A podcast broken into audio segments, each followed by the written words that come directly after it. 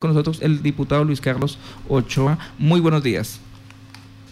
Muy buenos días, un cordial saludo para, para Carlos, para Marte, para Johan eh, y a todos los eh, oyentes que nos escuchan a esta hora. Un placer estar con ustedes.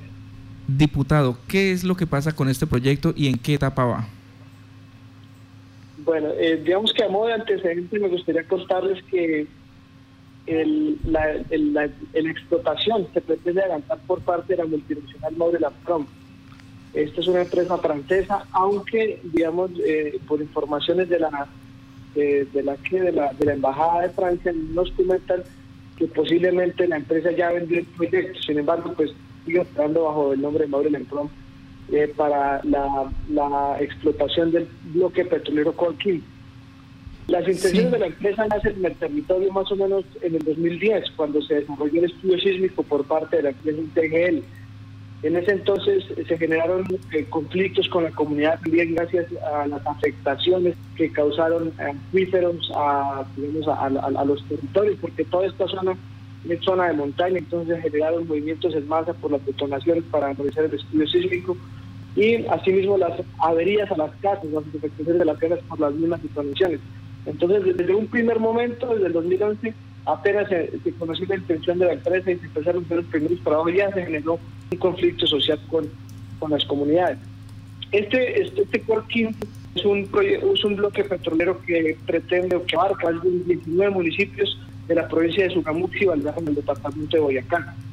Eh, en este momento el proceso está en la solicitud de licencia ambiental por parte de Modern Prom ante la Autoridad Nacional de Licencias Ambientales porque el bloque cubre 15, 19 municipios de licencia únicamente iría para explotar en cuatro municipios, Pasco, Beteipi, Corrales y Lumpanzá, más o menos serían unas 9.400 hectáreas en 18 veredas de estos, de estos municipios. Nos preocupa enormemente porque, digamos, eh, se pretende hacer el montaje de unas 12 plataformas de, perforación. Eh, más o menos se perforarían 2.140 metros por plataforma y como yo les decía hace un rato, toda esta zona es una de montaña y principalmente el municipio de Tasco, eh, las áreas de Canela, Santa Bárbara y San Isidro. Santa Bárbara y San Isidro es donde se ubican la, mayor parte de zona de páramo, efectivamente donde nacen las aguas que van a conformar el río Cabo Sur. Entonces nosotros eh, con la comunidad hemos venido movilizándonos hemos, desde el año pasado para manifestar a la empresa que no es de interés de la comunidad que ese tipo de proyectos se lleve a cabo en el territorio. ¿Cuál ha sido en este momento la reacción de la Autoridad Nacional de Licencias Ambientales, de la Agencia Nacional de Hidrocarburos?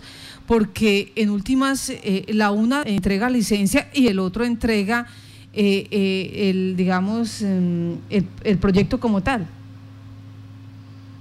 Pues hasta el momento, y, lo hemos visto con, con buenos ojos, digamos así, la Autoridad Nacional Ambiental eh, lo que ha hecho es, en primer lugar, en el, bueno, vamos a hacer como un, cronológicamente contarles cuál ha sido el proceso de la licencia. Sí, señor. El, el 18 de octubre se radicó el estudio de impacto ambiental por parte de la empresa. Y el, en noviembre, a finales de noviembre, más o menos el 28 de noviembre, la, la, la, la Autoridad Nacional de Licencias Ambientales le entregó un pliego de requerimientos a la empresa, más de 53 requerimientos que le exigía a la empresa para poder cumplir con el estudio de impacto ambiental. Y el 30 de abril, en vista que lo que, digamos, respondió la empresa a esos requerimientos no cumplía con las expectativas de un estudio ambiental juicioso, serio y consciente, pues eh, a través del, auto 3629 derogó el archivo o, ordenó el archivo más bien del proceso de licenciamiento porque pues básicamente no, contempló todos los impactos que el proyecto generaría en el territorio. Entonces, imagínense ustedes, un estudio de impacto ambiental que no cumple con ese con, estudiar cómo va a impactar el proyecto en el territorio. es un documento escueto, es un documento que no tiene digamos la, suficiente argumentación, el suficiente estudio para poder tomar una decisión y pues lo. Sin embargo, haciendo uso del recurso de reposición, la empresa nuevamente el 18 de mayo una solicitud y en junio, hace más o menos un mes y medio, a mediados de junio, la empresa le dio vivamente el estudio de la, de la licencia ambiental. Entonces, actualmente está viva la, el estudio de la licencia ambiental. eh, la pelota, digamos así, está en la cancha de la Autoridad Nacional de Licencias Ambientales y lo que nosotros le solicitamos es a la ANA que por favor tenga en cuenta y le revise con lupa esos requerimientos fundamentales que le dice, quisiera resaltar un par de ellos que me parecen importantes. Y el primero, por supuesto, que es el de la participación y socialización con las comunidades y las autoridades municipales, porque no es posible que se pretenda, digamos, abarcar más de 1.400 hectáreas, 18 días y las comunidades ni por enteradas del tema, y las comunidades ni por enteradas del tema. Entonces, a mí me parece gravísimo el tema. Hay otro fundamental, y es en temas económicos, y es que la empresa desconoce los, los proyectos mineroenergéticos que ya se están ejecutando en el territorio, hablando puntualmente de minería subterránea, de minería en cielo abierto, los proyectos eléctricos y infraestructura en temas ferroviarios, sobre todo que ya hay en la región, y que la empresa no contempla. Entonces, lo que dice la ANA es que si la empresa no contempla que hay otros proyectos en el territorio, ¿cómo va a hacer para medir el impacto que genere eh, su actividad? Sí, como ya sabemos, la minería causó un efecto importante en los territorios y pues ahora le montamos un proyecto petrolero. ¿A quién, quién va a tener esa responsabilidad? ¿Cómo individualizar esas responsabilidades si la empresa no contempla eso? Y por supuesto que con los trabajadores mineros de la región, pequeños y medianos mineros, va a haber un conflicto por el uso de los suelos, porque imagínense ustedes que le monten una plataforma petrolera sobre uno de los socavones que ya está, digamos, eh, ejecutándose en el territorio. Entonces, eh, realmente nos preocupa bastante y sobre todo el tercer, el tercer requerimiento y es el más importante y es de la caracterización ambiental. Es decir, se desconoce que hay zonas, digamos, de dinámica ecológica muy importantes como el páramo de Pisbe, no se hace una caracterización debida de estos ecosistemas, no se hace una caracterización debida de los acuíferos y los afluentes de agua que hay en la región. Y pues mucho menos se va a contemplar, si no tiene esta caracterización, los impactos que vaya a generar esta, esta actividad. Vuelvo y repito, se van a montar plataformas que van a perforar a más de eh, 2.140 metros de profundidad. Y evidentemente esto tiene que afectar todos los ríos subterráneos que bajan del páramo de Pisba principalmente. Permítame, diputado, pues eh, eh, vamos a hacer un poquito aquí como, como mezquinos, digámoslo así, con respecto al, al, al temor que tenemos y es el río Cravo Sur. Usted dice, en la vereda San Isidro nace el río Cravo Sur. ¿Qué tan cerca van a quedar esas plataformas de este punto? Pues digamos que es lo que no sabemos en el momento, porque como te decía, no hay una socialización, eh, no hay una socialización adecuada por parte de la empresa. Lo que sí es que, eh, según nosotros hemos estudiado, sobre todo por el tema de la información que ha facilitado la Autoridad Nacional de Licencias Ambientales, pues es que el, bloque petrolero queda muy cerca justamente a la zona de amortiguación del páramo de Pisba. Entonces, evidentemente, nosotros, digamos, la visión que yo tengo al respecto del páramo de Pisba es que el páramo no es solamente la parte alta de la montaña ya, y eso, es un ecosistema complejo que se interrelaciona con otros con otros ecosistemas como el bosque alpandino, bosque de nieve, por ejemplo. Y si nosotros lo fraccionamos y, de manera, y lo vemos de manera particularizada, perdón, atomizada, pues evidentemente va a haber un efecto negativo en este ecosistema. Y entonces más, o menos como lo que pasó con el páramo de Santurbán, que después de delimitado el páramo, el área de conservación disminuyó y se determinó que el páramo únicamente era en la parte más alta de la montaña, digamos, desprotegiendo el resto y permitiendo que la minería entrara por debajo del páramo. Entonces, ese tipo de cosas son las que nos preocupan a nosotros de esa visión sesgada que de pronto pueda tener el desconocimiento del territorio. Ya. Ahora, ¿qué alternativas le queda a esta población para decirle a la Agencia Nacional de Hidrocarburos que entregó el bloque, mire, aquí no es conveniente? Eh, porque la, la, Autoridad Nacional de Licencias Ambientales puede decir, sí, sí, sigan, eh, tienen eh, posibilidad, háganle, pero no es conveniente para la comunidad, no es conveniente para los ecosistemas, no es conveniente para el medio ambiente. ¿Qué, qué, qué se puede hacer ahí? La comunidad, en primer lugar, pues lo que nosotros buscamos apoyando las iniciativas de ellos es poder eh, dar a conocer la problemática, visibilizar la problemática para que en esto donde ideas pues, los, las entidades encargadas de hacerle control a este tipo de proyectos pues estén atentos, estén alertas y tomen una decisión que beneficie a, la, inmensa mayoría de la comunidad. O sea, que en este caso no se priorice el interés económico, porque si no nos fregamos. En segundo lugar, en ese orden de ideas para hacerse escuchar, la comunidad ya recolectó más de 1.300 firmas y se hizo eh, una, una solicitud formal a la autoridad ambiental para organizar una gran audiencia pública ambiental en presencia de todos los actores, que evidentemente pues es una audiencia que tiene que ser presencial para, para garantizar la transparencia del proceso y que no se utilice como, como socialización por parte de la empresa. Como les decía, esta es una de las principales falencias. No hay una socialización viciosa ni responsable de parte de la empresa. Y lo que se busca con esta audiencia ambiental es que uno pues se conozca los alcances del proyecto, evidentemente, y que esos alcances del proyecto tengan varias miradas, no solamente la mirada conveniente de la empresa, sino también de la autoridad ambiental, que se cuenten con los conceptos de la Corporación Autónoma Regional también y por supuesto del gobierno departamental y de los gobiernos municipales. Ayer yo hablé con los alcaldes y a la fecha, llevan ocho meses de mandato y no conocen una sola línea de ese estudio de impacto ambiental ni de las intenciones de la empresa. Eso es lo que nosotros buscamos es que la comunidad sea escuchada y que sobre todo su inconformismo sea tenido en cuenta a la hora de tomar una decisión al respecto de la licencia ambiental. Y por supuesto, nosotros desde la Asamblea de acá pues vamos a abrir un paso que también quisiéramos que fuera presencial y eso ya será el año entrante, para que en una gran audiencia pública también se genere ese espacio en donde todos los actores tengan la posibilidad de tener voz y tener, digamos, un espacio de participación, principalmente pensando en la comunidad. Diputado Luis Carlos Ochoa, permítame, eh, tenemos eh, a un oyente en línea, al ingeniero Nicasio Peña. Eh, que es muy dado en estos temas, conoce eh, la participación mineroenergética en territorio Casanare. Eh, Nicasio, buenos días. Muy buenos días, Martica. Gracias por la oportunidad que se me brinda y un cordial saludo para el diputado Ochoa del departamento de Boyacá. No sin antes decir que pues me agrada mucho que el paisano, pues una labranza grande, podamos compartir estos temas.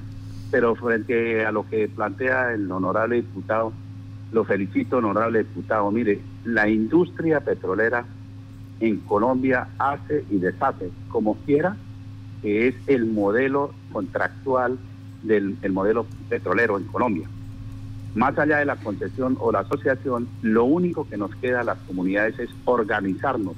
Allá ahí deben estar todos unidos porque hay que cuidar el agua de la montaña y no porque viva aquí en Yopal y porque nuestro río Sur nazca allá en el, en el, departamento de Boyacá, es por el principio de la prevención y la precaución. Hay que exigirle a la ANLA que haga la socialización para conocer en detalle el alcance del proyecto. Normalmente inicia con la sísmica, luego viene la perforación y luego viene la producción y luego viene la refinación o el transporte o la exportación del hidrocarburo. En la parte de perforación propiamente dicha, ahí deben hacer grandes carreteras, grandes intervenciones al ecosistema y más allá de, todo ese cúmulo de gente que hay en plataforma y, los lodos de perforación, está la producción. No sabemos si el pozo va a salir eh, con cero BCW o va a tener un corte de agua del 20, el 40, el 50% o el, o el 80%. ¿Qué quiere decir eso? Que si del 100 barriles, entonces si el corte de agua es el 90, entonces 90 son de agua y 10 son de petróleo. ¿Qué van a hacer con esa agua? ¿La van a botar al río? ¿La van a, ¿Le van a hacer algún tratamiento químico? ¿Quién va a vigilar? Y con, esta, con este sistema tan laxo en la autoridad ambiental, pues muy, muy triste, realmente muy triste que en el área verde Boyacá tengamos esas intervenciones petroleras. Pero a mí me parece que hay un gran espacio es que con esas audiencias se pueda decirle que no a ese tipo de perforaciones porque es un gran impacto que se le hace. Y el mejor negocio, honorable diputado, que tenemos en Colombia es el negocio del agua y no el negocio del petróleo. Pues diputado. Diputado Luis eh, Carlos. Sí, eh, estoy escuchando. Listo. Eh, ¿Alcanzó a escuchar las apreciaciones de Nicasio Peña? Claro que sí, claro que sí, apreciaciones muy puntuales y, y digamos que él da en un punto muy, muy importante y es digamos que nos da la razón. Nuestra principal preocupación va a ser pues, las afectaciones sociales, económicas, evidentemente, pero la principal es la afectación al recurso hídrico de la región. Eh, nosotros, eh, bueno, de hecho, de los requerimientos que hacía la ANA también, es que en el estudio de impacto ambiental no se contempla cuál va a ser el tratamiento que se le va a dar a las aguas residuales eh, que van a, resultar de todo el proceso de extracción del, hidrocarburo. Eh, y pues entonces, si, ellos no contemplan, o sea, que uno no sabe qué acuíferos hay en la región, y dos, no explican cómo le van a dar el manejo a esa agua que van a utilizar. Entonces, eh, realmente nos da la razón y le agradezco al ingeniero por, por esa ilustración, porque realmente en el Casanare sí que saben cómo es que opera la industria petrolera, de las mañas que se valen, de las mentiras, digámoslo así, para que sus rendimientos económicos pues se vean, pero en detrimento de, la calidad de vida de la región y de los ecosistemas, porque eso es evidente. Donde hay una extracción petrolera, eh, la miseria, los conflictos ambientales se multiplican y nosotros no queremos que ese modelo de desarrollo pues, se siga profundizando en nuestro departamento. Eh, quería preguntarle, diputado, sobre el momento en que se hizo la delimitación de las áreas ambientales, esta reglamentación que salió a nivel nacional, ¿no se contemplaron estas, estas áreas para que quedaran dentro de las zonas protegidas? Eh, digamos que ahí tenemos otro otro inconveniente también, es que de la delimitación de los páramos en Colombia, los 26, 27 complejos que hay, el páramo de Pisba es el único páramo que hace falta por delimitar, porque justamente pues ha habido una tensión con las comunidades y, el Ministerio de Ambiente y la Corporación Autónoma, porque no se hizo un estudio juicioso del territorio. Es decir, el páramo de Pisba tiene particularidad en comparación pues, con nosotros del país, que es el más densamente poblado de todos. Y, y en ese ejercicio eh, la delimitación pues ha sido bastante compleja, ha generado bastantes conflictos y hasta el momento no se cuenta con, con, una delimitación oficial, digamos así. es lo que dificulta aún más el tema porque pues no sabemos en qué parte efectivamente empieza el páramo, no sabemos efectivamente dónde está, digamos, lo, como ese, ese estudio que nos permita determinar dónde los ecosistemas están más vulnerables y qué tipo de actividades se puedan desarrollar allí. Hay otra característica y esta parte de la delimitación de páramos pues estos municipios no cuentan con los esquemas de ordenamiento territorial actualizados, que son más importantes que la misma delimitación, porque son los que conocen efectivamente cuáles territorios son los que deben ser conservados y qué actividades se pueden desarrollar, desarrollar allí o no. Diputado, eh, ustedes hace un tiempo en Tasco eh, se caracterizaron por haber liderado una consulta en contra de la minería. En este momento, ¿cómo está la comunidad y han pensado en realizar o adelantar alguna actividad como esta? Eh, Tasco se ha caracterizado evidentemente por, por la conciencia de sus comunidades de cuidar el ecosistema del páramo de Tisba, eh, sobre todo en el año 2012-2013, que se dio una gran movilización con acompañamiento y que toda la provincia para evitar que las multinacionales mineras extrajeran carbón del páramo. Y desde allí se ha venido generando una conciencia colectiva eh, que ha permitido que los territorios se conserven. Sin embargo, digamos que en esos procesos también hace falta acompañamiento del Estado porque con ejercicios como la delimitación de páramos también se pone en la balanza la conservación por un lado y por otro lado el permanecer en el territorio. ¿A qué me refiero? Que con este tipo de normativas que buscan la conservación de los territorios, eh, también se restringe fuertemente el uso del suelo. Entonces la vocación agroalimentaria, de producción de comida, la producción agropecuaria, se ve también disminuida, se ve mermada y así mismo se ve afectada la, la economía de las familias campesinas. Entonces, nosotros no estamos en contra de la delimitación, lo que decimos es que si vamos a conservar, eh, hay unos lineamientos claros que no permitan que los derechos del campesino se vean afectados y que por el contrario esa sea una oportunidad para que esas necesidades básicas insatisfechas, ese abandono histórico del Estado, pues de una u otra manera puedan ser resuelto. Porque algo característico también es que en las zonas de mayor riqueza biodiversa en, estas, en esta alta montaña es donde más se ve pobreza y se ve miseria justamente por ese abandono estatal. Entonces, digamos que, el municipio de Tasco ha venido dando esos pasos de cómo conservar y cuidar los territorios, pero también cómo ayudar a que a través de la transición económica se hagan actividades más amigables con los territorios, más sostenibles, sustentables en el tiempo. Sí, señor. Pues diputado Luis Carlos Ochoa, eh, le damos las gracias a usted por contar lo que está pasando con este proyecto petrolero COR 15 que se ejecutaría en los municipios de Tasco, BTT y Tivita, eh, Busbanza y Corrales.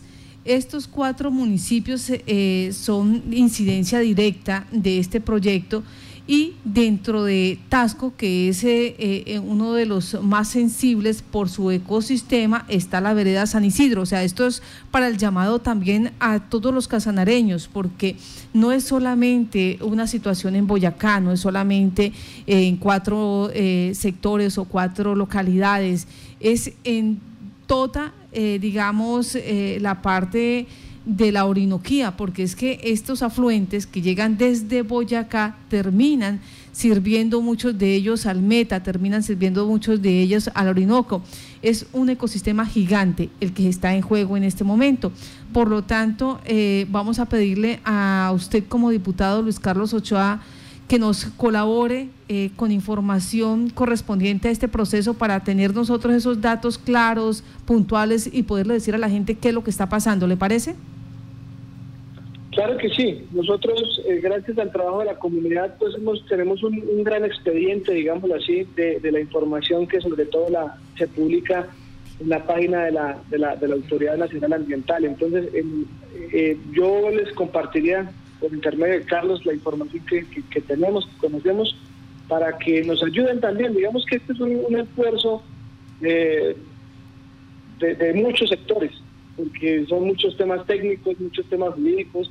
Necesitamos que haya jóvenes también metidos en el tema para que nos ayuden a mejorar el territorio, porque lo que nosotros queremos demostrar también es que no solamente nos oponemos porque sí y porque ser ambientalistas hoy en día en lo político da réditos más adelante de elecciones, sino porque realmente es una necesidad urgente y prioritaria. Estamos en el marco de la crisis climática y realmente eso se debe al desarrollo económico que se ha impuesto en el mundo. Y si nosotros no damos un vuelco, una reevaluación, un repensarnos de ese desarrollo económico, pues digamos que el COVID-19 va a ser un mal súper menor a lo que se nos va a venir si nosotros no, no nos adaptamos. Les cuento eh, como, como dato para finalizar y es que por efecto del cambio climático en Boyacá, en los tres primeros meses de este año se quebraron más de 50 mil productores, 50 mil pequeños productores campesinos, más de 30 mil hectáreas de comida perdidas por efecto de las heladas y de los veranos fuertes que hubo en estos primeros tres del año.